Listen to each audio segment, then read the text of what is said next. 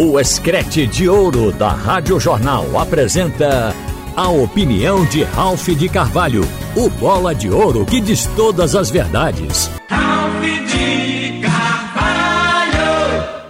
Minha gente, o presidente do esporte disse que não há como tocar um clube de porte médio ou pequeno hoje no Brasil sem um sócio ao lado. Isso é importante porque, no momento, o futebol de Pernambuco está sinalizando que vai priorizar a feitura da SAF no ano de 2023. E é preciso falar nisso, porque não adianta começar uma temporada, faltar dinheiro, ficar em apuros, inclusive, para pagar jogadores. Então é preciso falar no que é mais importante, que é exatamente buscar recursos financeiros.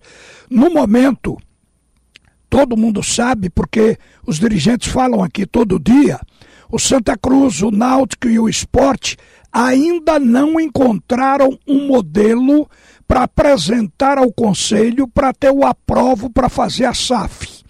O esporte talvez esteja na frente dos demais, porque foi relatado agora que o Leão está com seis investidores pedindo informações do clube.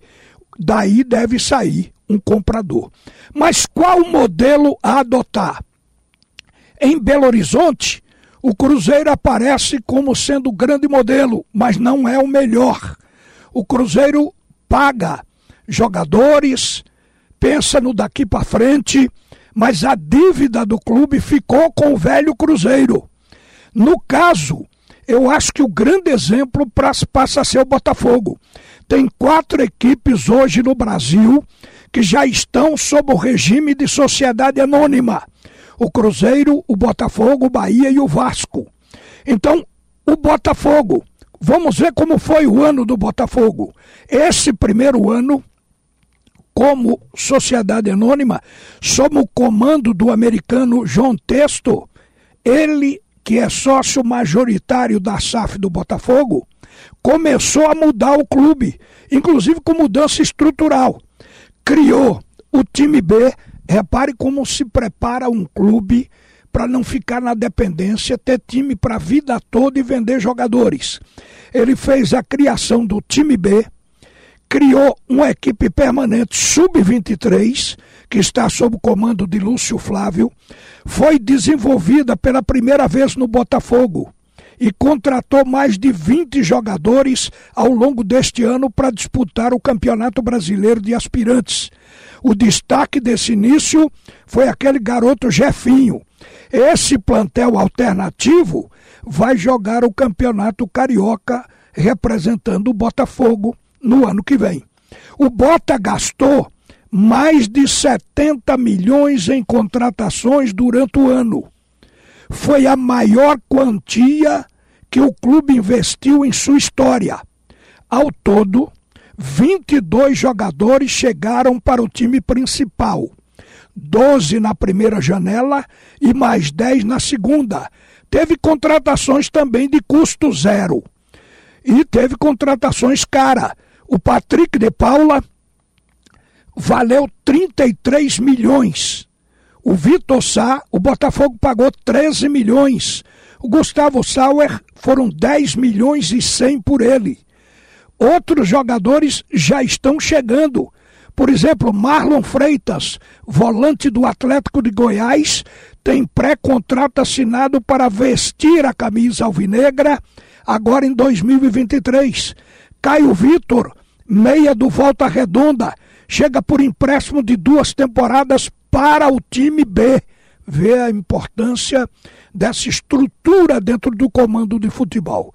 Agora eu pergunto a vocês: quem comandando o clube, gerindo as suas receitas e despesas, sem ter um sócio, fez isso no Brasil?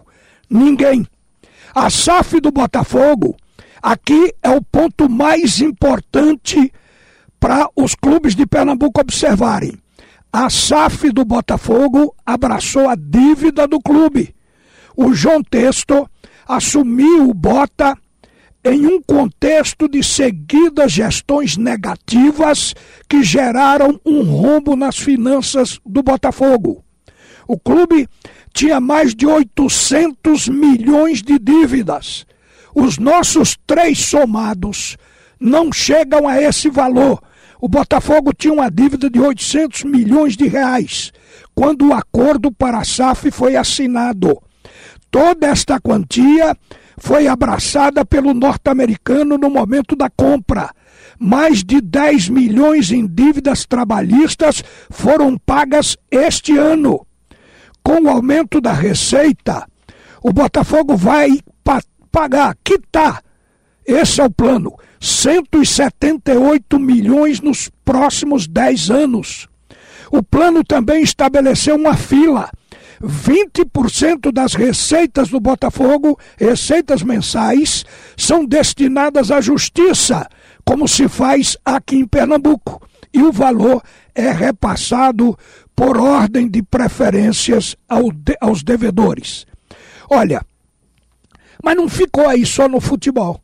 O Botafogo também está planejando investimento agora para esse ano para 2023. A ideia é colocar gramado sintético no estádio e vai por aí. Então, eu acho que este modelo do Botafogo, ele pode ser mais vantajoso, porque o comprador de ações, ele abraça a dívida do clube. Os nossos clubes aqui devem, assim, a grosso modo, 200 milhões, até um pouco menos. Então, na verdade, essa dívida pode ser abraçada. Eu outro dia falei aqui que o Cruzeiro hoje foi visto como um clube que foi comprado a, a preço de banana. Porque só um jogador do Palmeiras, este ano, um garoto de 16 anos, Hendrick, foi vendido ao Real Madrid por 407 milhões mais do que Ronaldo Fenômeno pagou pelo Cruzeiro. Eu já abordei esse assunto anteriormente. Estou lembrando aqui para ver que abraçar uma dívida de 200 milhões não é nada para quem vem comprar um clube. Então a gente precisa pensar nisso com seriedade. Essa história de que eu tenho um plano para que o clube nunca vá para a mão de ninguém, fique o tempo todo dono do seu nariz, esse plano é um plano que pode levar à falência. E todo mundo está buscando.